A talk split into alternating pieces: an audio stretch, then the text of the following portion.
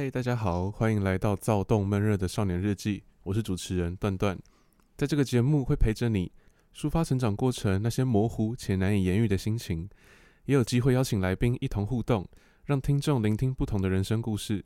另外，也会介绍自己欣赏的音乐和歌手，或许你们也能从中获得共鸣哦。在力求全球化的教育之下，台湾从两千年初就让小学三年级的学生也开始学习英文。许多家长也在小学就把孩子送去英文补习班，希望未来能成为双语教育下的有力竞争对手。虽然努力的推广英文教学，但教学内容还是以注重文法以及听力阅读为主。在台湾填鸭式的教育以及学生羞于发言的情况下，并没能把英语灵活的运用于生活中。也许一个英文成绩非常好的学生，在面对真实的英文母语者也会语塞。究竟这样的教育出了什么问题？今天的主题是 How are you? I'm fine, thank you。聊聊台湾的英文教育。好，那欢迎我们这次的来宾陈雨桐。Hello。嗨，那 陈雨桐是我们系上的朋，哎，系上的同学。对。对，然后那时候我们是，我们认识应该是因为同一家。对，刚开始的时候。那时候是大脚型中正吗？你说入学的那个新生，应该。应该是吧，哎、欸，其实我那个时候也有搞不太清楚我们那一家到底有谁。其实到现在可能还是背不出来，而且我都没去家具。对啊，哎、欸，我就是啊，就我我们那一家到最后好像比较少联络的样子。对。那我这次会找你来，是因为你前一阵子刚好说你要去考雅思嘛？对。然后就得知好像你英文还不错，就很适合我们这次的主题。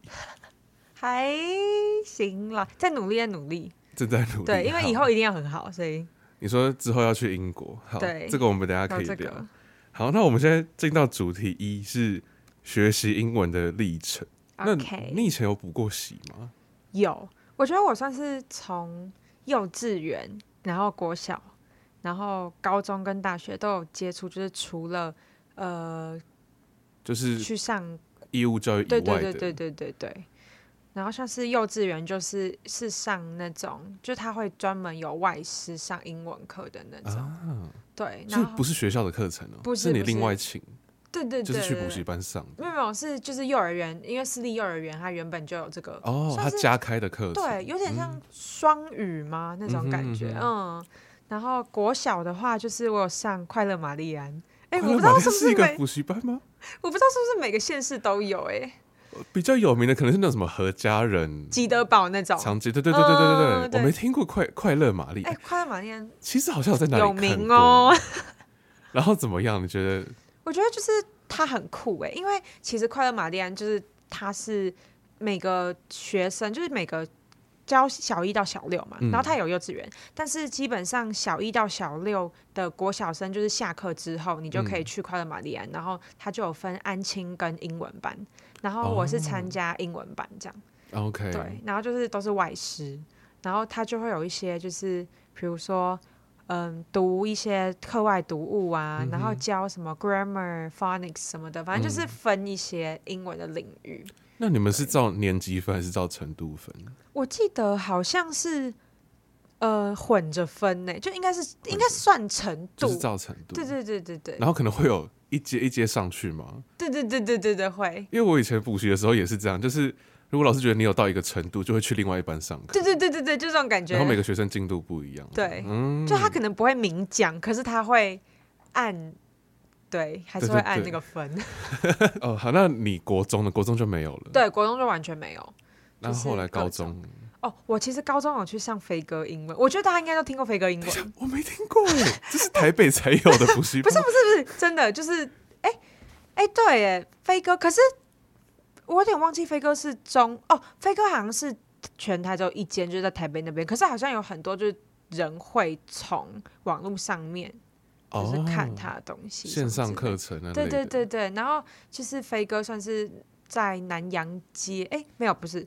在二二八公园附近，然后那边蛮有名的英文补习班，然后超久哦，是这样哦，对，他他是那种大班制的，对，就超大，他一个班可能有个一百多学生，真的大到不行。然后他有就是可能一个礼拜有可能七八个班级，就是很可怕很多。但是我觉得大班就是有大班的坏处。应该说，我本身比较没有很喜欢大班制，嗯，就我就觉得就是你完全就是要自己去学以外，然后你可能发问啊，或者是什么进度，就是你会觉得好像因为高中的时候会分程度，对，高中有分程度嘛，嗯、对啊，然后你就会觉得，哎，好像他会，嗯，他的。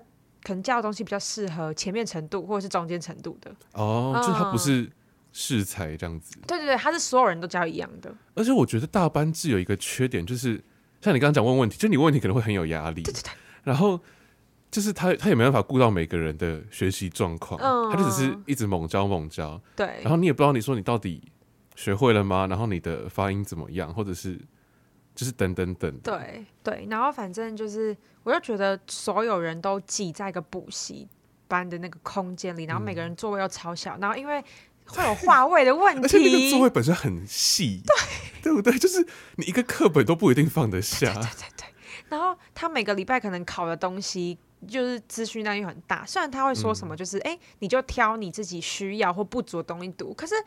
就是他教那么多，你就会有一种就是要把它读完，对，不然就是你会觉得哦，好多，好想放弃。然后他教的量就是就是很多，就多到你可能课业根本没办法兼顾啊。嗯，对啊。然后就我觉得高中这个算是一个一个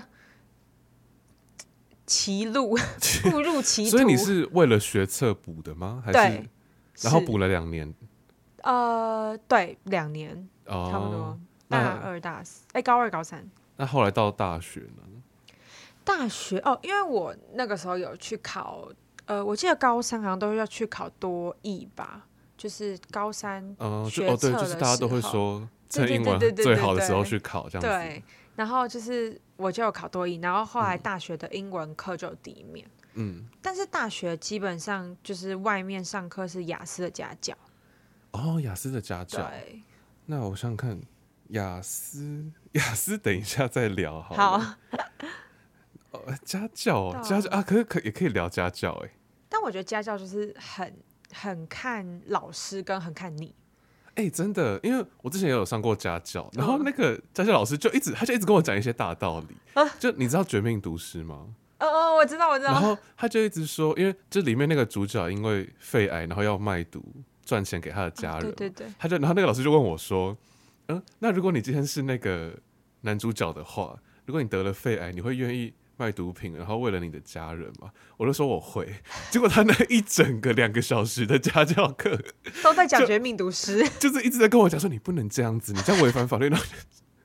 我想说，我也就只是答随便回答你的问题。对，可是他就突然很认真要跟我讲大道理，我就觉得我跟那个老师不太合。Oh. 然后下一堂课我就跟我妈说，我不要上他的课。所以对，真的。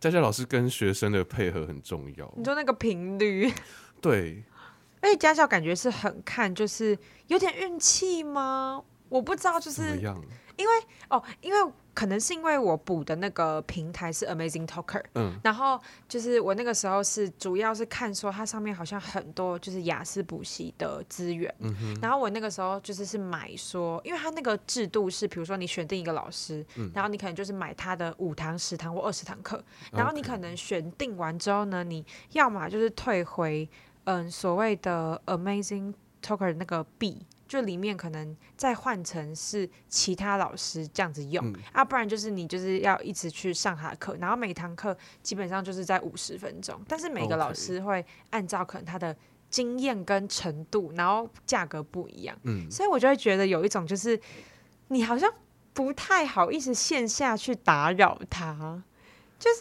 哦，你是感觉那五十分钟结束之后，就是一切要结束了。你的线下打扰是说你可能还会有一些。可能作业的问题，还是对对对对对对对题目的问题这样子，对类似，然后你又没办法在五十分钟之内问完，不然会觉得好像浪费那个上课的时间，对对对对对，然后就会有一点，就是我觉得感觉是要更多时间是自己在用他给的资源，然后自己读，然后至于他给你的东西，就是五十分钟密行集训。嗯哼。所以你的、你的、你的意思是说，你觉得这样子是好的还是坏的？我觉得其实，嗯，我觉得各半吧。可是如果可以的话，我会希望找那种就是自己可能上别的家教网，或者是自己找认识的人，嗯、然后专门去补雅思或是面授那种。哦、就是不会想要上网，因为我觉得上网就是有太多那种可能课堂以外的时间，但是你又不好意思去。好像是因为那种平台，就是它等于说有点像一个媒合平台，对对对，然后他就是教完那五十分钟，他就下班了的感觉，就是跟你无，就是你的事情就跟他无关，对的那种感觉。可是如果你是请那种实体的家教老师，他通常会比较关心你后面的状况。对，我就是这种感觉，嗯。然后就会有一点，嗯，虽然我觉得那个老师就是比较幸运，是其实我只有试听两三个老师，然后那个老师是就是我觉得算是教的很好，嗯。嗯，然后他资历就是也很丰富什么，所以也有问一些就是关于之后问题，可是问题就在于说他线下提供的一些资源啊，或者是你想要问问题的时候，他就会说，哎，那我们下次上课，可是下次上课有下次上课的进度，哦、对。对他，他就不想要在课余时间帮你解决你的问题。我觉得他很明显就是这样。那你觉得线上跟你有上过实体的家教吗？就没有，完全没有。所以线上你觉得就是成效还不错吗？对，就是我觉得线上的好处就在于说就是方便嘛。哦，因为它一样是及时的。对对对对对。嗯、然后可能嗯，就是它有一些什么。资源什么的，就是也是提供的蛮多的。虽然我觉得线下家教也会给你很多额外的资源，嗯，可是线下感觉就是你要可能去一个地方，然后你要约什么的。然后假设你今天没有一个平台的话，哦，你可能就是会有很多哎，今天不行，哎，什么什么状况那种问题。哦，因为像 Amazing Talker 就是 我们这很像在夜配耶，我觉得我们什么哎，Amazing 后来要赞助我们，那我们要输入优惠码。请输入我的优惠码，可以打包五折哦。所以就是因为他就是老师有空的时间就是在那边，然后你预约的那个时间就是你的，对对对对对，就不会有别人说把他占走这样子。对，嗯，那对好，那你从小的英文成绩就很好吗？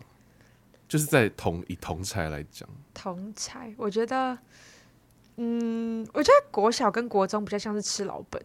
就是因为，等一下，国小跟我说，你说吃幼稚园的老本吗？对，就是没有没有，真的真的真的太快了吧？就是我觉得听起来很好笑。就是国小感觉就是因为我国小也有上那个美语班嘛，嗯，所以就是因为幼稚园有一些就是讲或者是听一些就是外师，所以国小就是比较好去上手。可是、哦，就是已经有那个语感。对对对对对、嗯。然后国中比较像是在吃国小老板，因为国中没有就是接触课外的嘛。对对。然后我觉得高中就是可能是补习嘛，或者是因为高中感觉都是单字量、嗯，或者是什么，就是高中我补习的时候，老师是告诉我什么单字量、单字量、单字量。然后因为学测嘛，所以我们就是要练写作。可是。我觉得其实不管是在教学还是什么样子，都没有到很大大的提升我的单质量跟写作的能力，所以高中程度不好。你说相比？对，我觉得不太好。哦，对啊，就是补习也没有考特别好学测，所以就是感觉学英文，我自己觉得最好的方法就是把你丢进那个环境。真的？对，因为语言这种东西，就是我觉得你不可能在短期间你就会一个语言呢、啊。因为语言是一种能力，所以我觉得补习那种东西都是，除非在短期间你必须要考一个检定，你要密集的去达到那样的标准，你要去学习考试的技术，嗯，不然基本上我觉得最好就是把你丢在一个环境，要么出国，要么去上双语学校。嗯，那你之前有就可能去过英语系国家，或者是在国外讲英文，对，所以你觉得有差？我觉得就是。超快可能会，因为我之前是去就是加拿大像那种 summer camp，嗯，然后它是虽然只有两周，两个月的哦哦两周的，对对对对，但因为我们是去一个半月，但是我们就是我去那个 summer camp 只有两周，OK，嗯，然后就是那边有各式各样国家人，就是那但是大部分因为你在那个地方嘛，所以你还是讲英文，对对对。对，然后你就会就是会也是用英文跟大家沟通啦，嗯，然后你就会觉得哎好像。讲的时候，你就会越来越顺嘛，那种感觉，对。然后，而且因为在国外，你要被迫用英文，对对对，然后被迫听英文，对，所以你就会感觉就又输入又输出，对，所以自然那个就会很比较比较流利的感觉，对。而且，哎、欸，我觉得我可以讲一个，其实这个这个东西我原本要当成某一季，就某一集的。但是我现在就因为我没办法，我就把它拉出来跟你跟你聊。好来，就是因为我之前就我妈的高中同学嫁去加拿大，然后他们女儿就有来台湾玩。然后那一阵子因为要就刚好在疫情期间，他们要隔离七天，就在我们家，所以我就跟那个他叫 Jackie，我就跟他就可能会常聊天什么的。然后就因为就是用英文嘛，因为他他中文没有到很好，嗯、然后我就跟他聊完那一个礼拜之后啊，我觉得我有一点就是在讲话的时候有有一点阴阴的，对，就会有一点忘记中文。哦、可是我不是故意的，而且你知道才一个礼拜哦，会习惯吗？会不会不小心脑就是思考模式变成英文的文法？哎，我觉得你会有这种感觉吗？我觉得算这样讲，感觉会有一点 gay by 嘛，因为其实我也还没有就是去国外很长时间。可是我觉得就是在准备雅思的时候，嗯、因为就是 speaking 这一块，等哦，等下会讲到，就 speaking 这块其实是我都自言自语自己练，好然后我就会发现，其实我从网络上一些资源，可能我可能在自己想说要怎么讲的时候呢，我就会一直讲英文，一直讲英文，一直讲英文。然后有时候可能在日常生活上的时候，我就会就是其实我。会克制我自己不要讲太多中文那一段时间，uh, 因为我很怕我会就不小心弄成英文，就是中文的思考模式，uh, 然后就会讲出来怪怪的。你想要让你自己熟悉。对对对对对。然后我那个时候就是可能跟家人或朋友讲话的时候，就会带到英文，我就觉得我自己很讨厌，就是为什么硬要？可是我觉得有时候是，就你一旦进去，你会有点难抽离。你说英文脑这个部分，因为对英文脑，因为那时候就我那时候开学，然后就跟可能跟。朋友聊天，我会不小心就是讲一讲，然后就 like，就是他们想事情不就会讲讲，然后 like 什么什么 like 什么 well，就是真的，对对对，我不小心，我真的是一个反射动作，我就你没有故意，但是。对，然后我那时候很努力的要要调，因为人家一定会觉得说你在装什么装啊，哎，完全到 get 到 get 到，你有 get 到，好，太棒了，我觉得超好笑哎，所以我就我我其实很好奇的是，人家来台湾。然后回去他们自己的国家，会不会不小心脱口而出中文？我是我是有点好奇这件事情。哦，哎，对，可能改天你去英国的时候帮我问一下。哎，有哦，如果有生意出去的话。好，那再是主题二考过的检定考，那你有好，你可以分享一下自己考过的，好啊，任何英英文有关的检定。我觉得我算考蛮少的，因为第一个就是高中。升大学高三的时候考完，哎、欸，考学测前，嗯、哼先去考多益，然后那个时候其实只有考到就是蓝色而已，嗯、然后那个时候就是因为多义是只有听跟写嘛，对，哎、欸，没有听跟阅，听跟阅读，对对对，所以我那个时候是只有写多义的题本，然后也是就是。随便乱写，然后就是也不计时，然后也不管正确率，就、哦、你说在准备的期。间，对对对，就其实几乎没准备，嗯、就是那个。然后考的时候就觉得，哎，好像多义没有到想象中的那么难吗？就是可能可能也那个时候有准备学测啊，所以就会觉得，哎，多一准备起来相较会比较轻松，因为后面就是有准备雅思。嗯、然后其实我呃，雅思是在。今年的一月二十八号考的，嗯哼，对，就是雅思的准备期间，心路历程其实是因为我就是因为我要出国申请研究所嘛，所以我就必须考雅思。然后因为它那个门槛其实是相对我原本的英文能力是有一些就是差距的。哦、然后对，就是它平均要七分。然后那个时候我就是从暑假的时候，就是大二升大三的暑假，哦、我就开始这么早就开始准备了。对，但是我那个时候是先看雅思，就是。考的模式就是慢慢熟悉，对对对对对，然后中间可能就是开始去看人家，哎，他们是怎么考雅思的，嗯、然后或者是就去看说，哎，网络上面有一些什么资源什么，就是有点像是乱准备，因为大学.就大三上的时候，其实也要顾课业嘛，然后我要修蛮多学分，对，啊、对对对，然后那个时候就是会接触，就开始可能会看一些英文的剧啊，嗯、或者是看一些就是。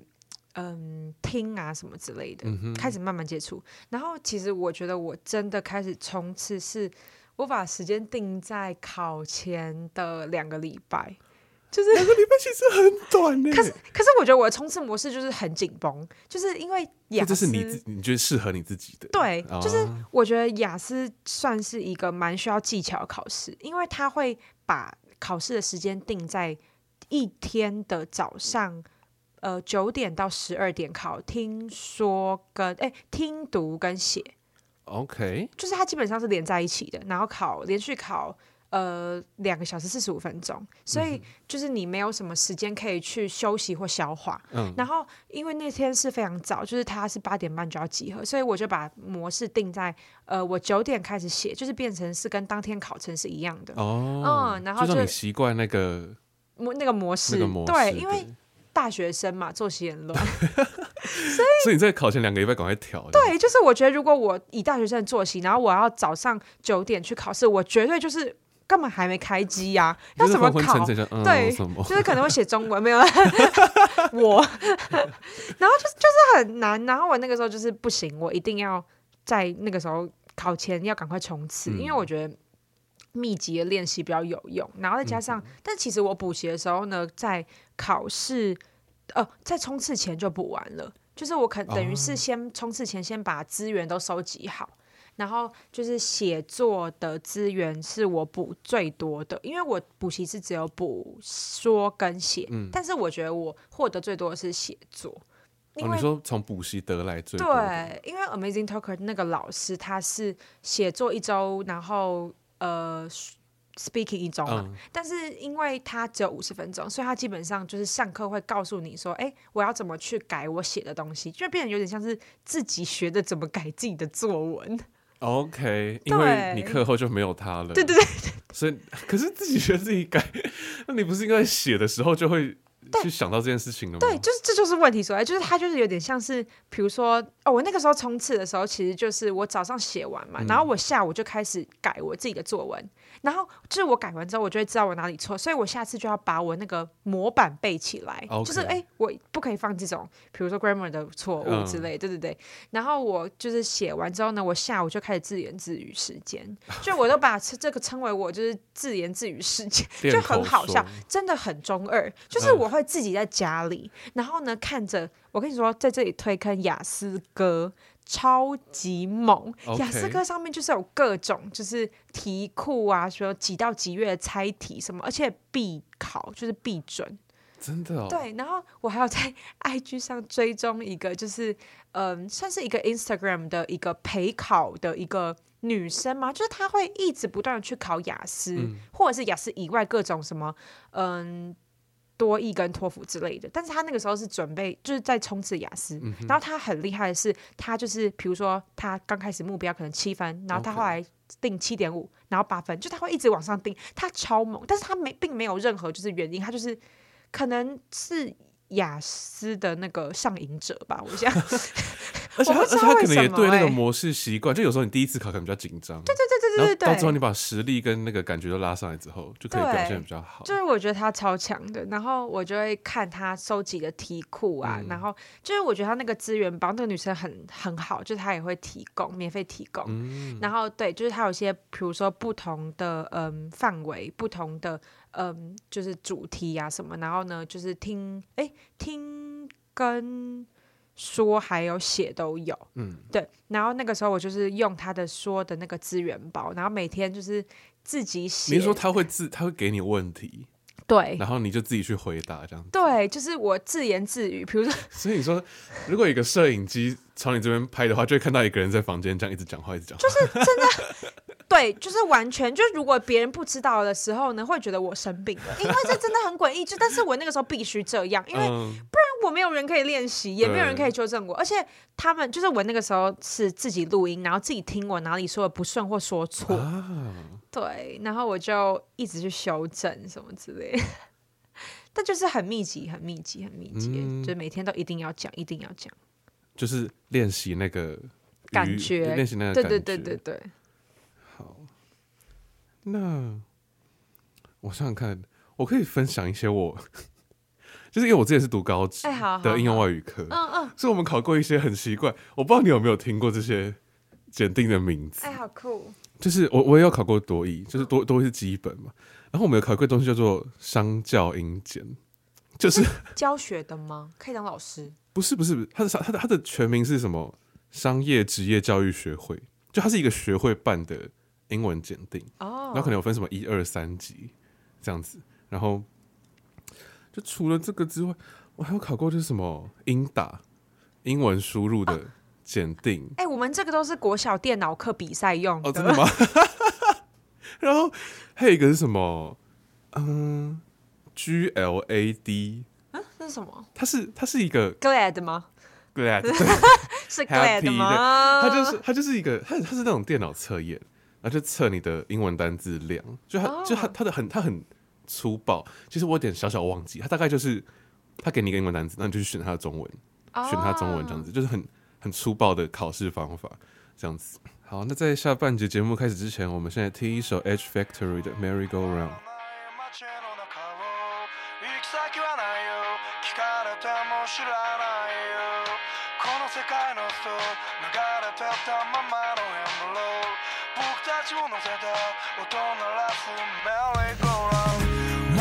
間持と空はずっと同じ灰色。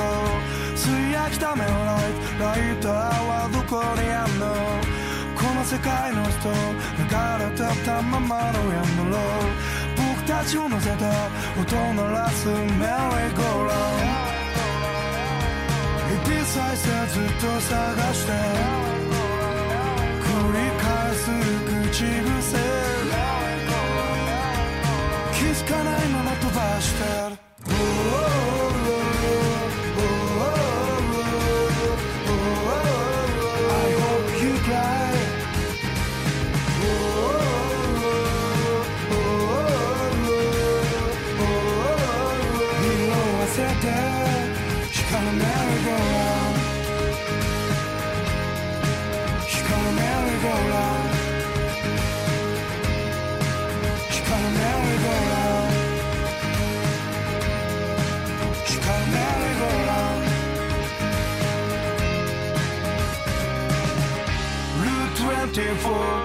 し街を抜けるよ。行き先はないよ。聞かれても知らないよ。この世界のスト流れてたままのエンドロール。僕たちを乗せて音鳴らすメリーゴーラン。見て再生ずっと探して。繰り返す口癖。思い出せないよきっと。të bashkë tek oh, oh, oh,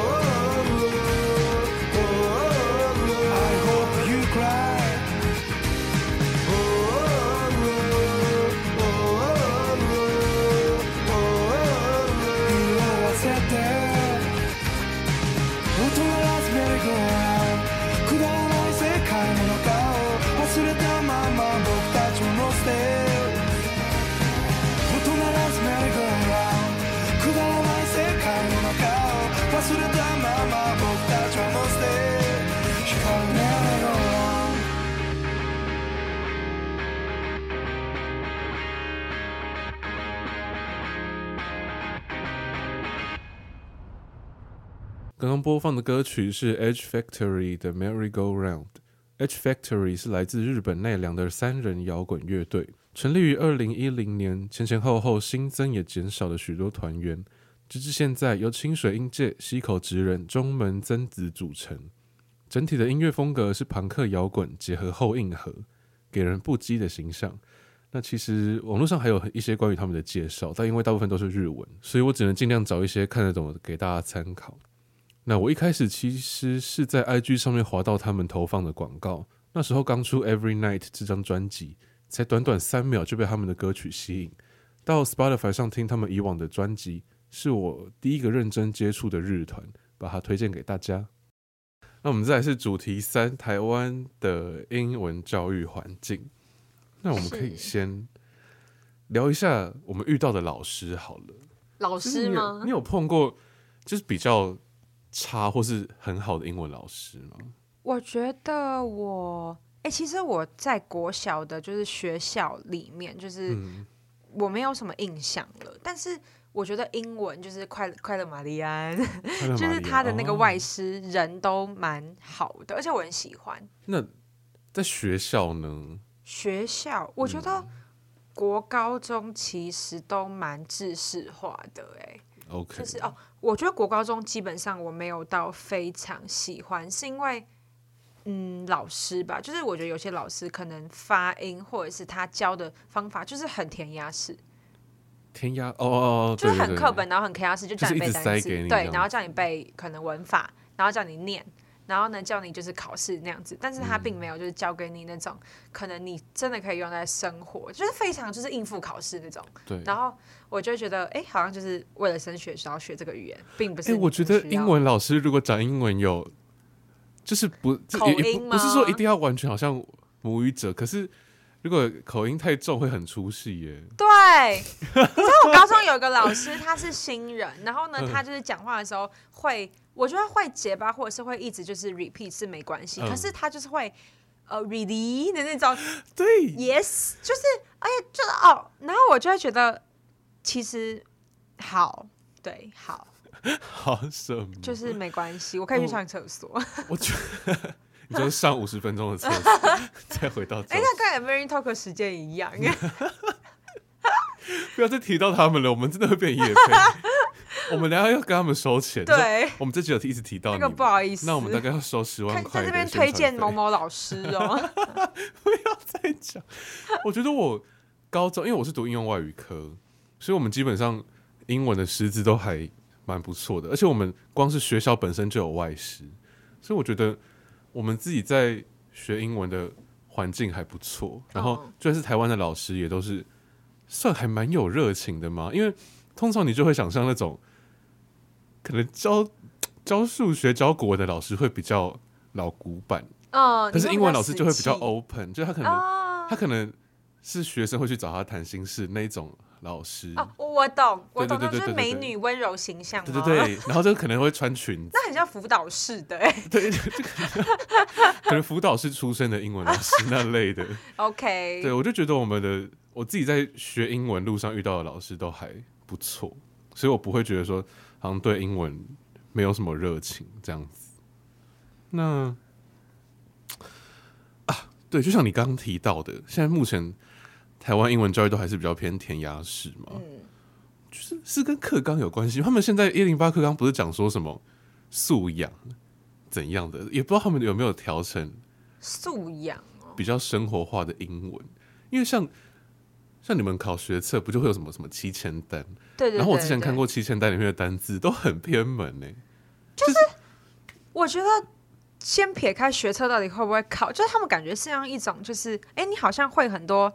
单字，或者是你会写出一个很了不起的东西，你就是英文很好的人。但是这个跟英文能力好像并没有很直接的关系耶。而且我觉得，你你有没有发现，IG 上很多那种教英文的频道，他们都有一个开头，就是说不要再用什么什么来表达你的情绪了，然后就开始讲一些很华丽的词藻，说你应该要这样子用，就看起来很漂亮，但其实对，可是可能人家他们日常生活就是这样子用啊。可是台湾会一直感觉在提倡说。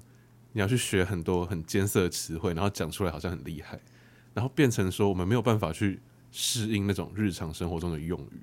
哎、欸，可是我觉得这样子就是完全是反效果，因为就我之前在准备雅思的时候，我就有看人家讲，然后我真的去考，跟我看人家就是考完的经验，比较像是他想要知道说，哎、你对于这个语言的活用度到底是多少，并不是你对于这个语言你是什么专业用语者吗？嗯、或者是什么？就是他们比较像是你不用用到太艰深，或者是不用想要什么很厉害的作文，可是你必须要顺，然后流利，然后会用。嗯、就是比起用的厉害，你比较像是假设你今天会一个很屌的单词，但是你没有办法用得很精准。OK，或者是你可能每一句话都写的很像是那种。是要出小说吗？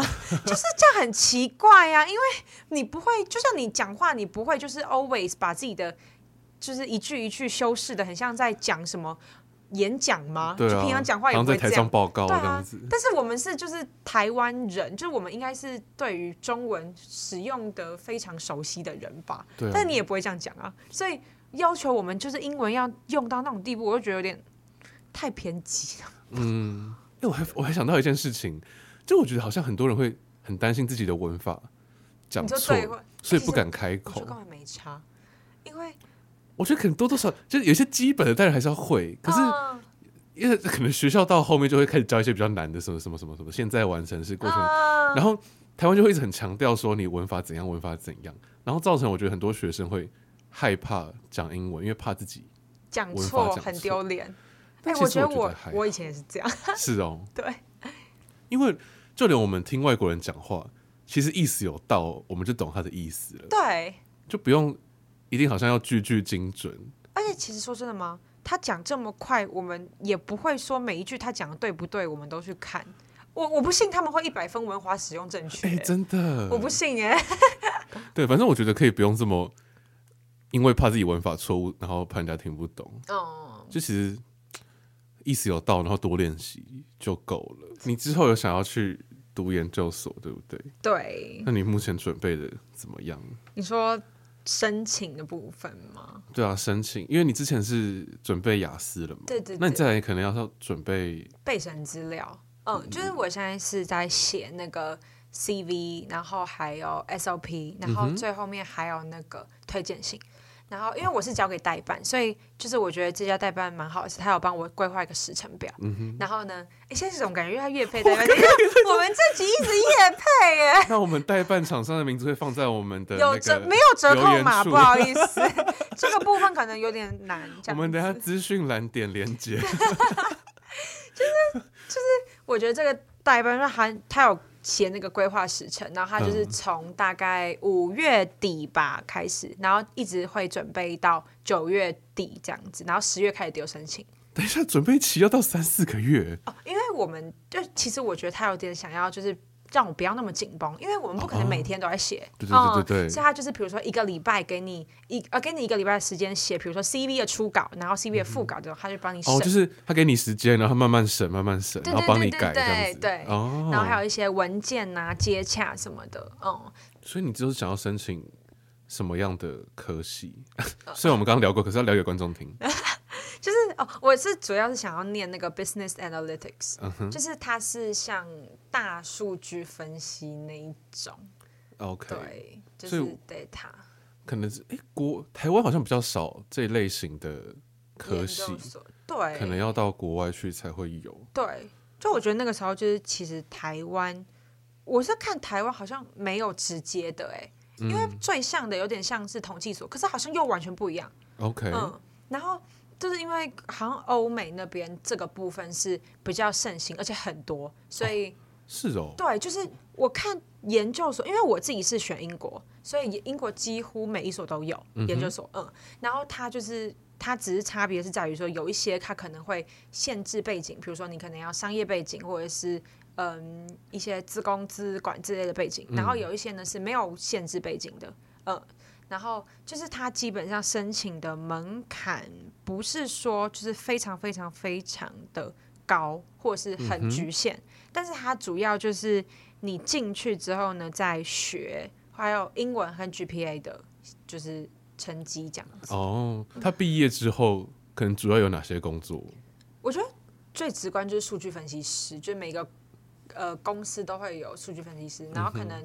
像是假设是以 Spotify 为主好，因为我看有个 YouTuber，就是他是在 Spotify 当数据分析师，嗯、然后他可能就是因为我们不是会有什么推播，对啊，对，那个是音乐方面的推播，就是可能哎哪一些客户族群需要推给他哪一些方面的音乐，就是针对每个人的喜好这样子，对对对对，然后呢再多推荐，然后跑一些数据啊什么东西这样子，嗯、或者是开发一些专案，就是给吸引消费者这样赚钱。嗯好，所以其实我觉得学语言就跟我们刚刚讲的一样，其实到一个程度是可以自己学的，不用这么依赖学校的教育制度啊等等，就是不用 不用一直怪罪，好像台湾的教育制度让自己英文不好。其实如果有心想要学语言的话，都是可以靠自己的努力，靠后天的努力去学的。对，我是这样觉得。那我们今天的节目就到这边，每周晚上七点首播，每周五早上十点半重播。我是主持人段段，我是陈雨桐，我们下次再见，拜拜。拜拜。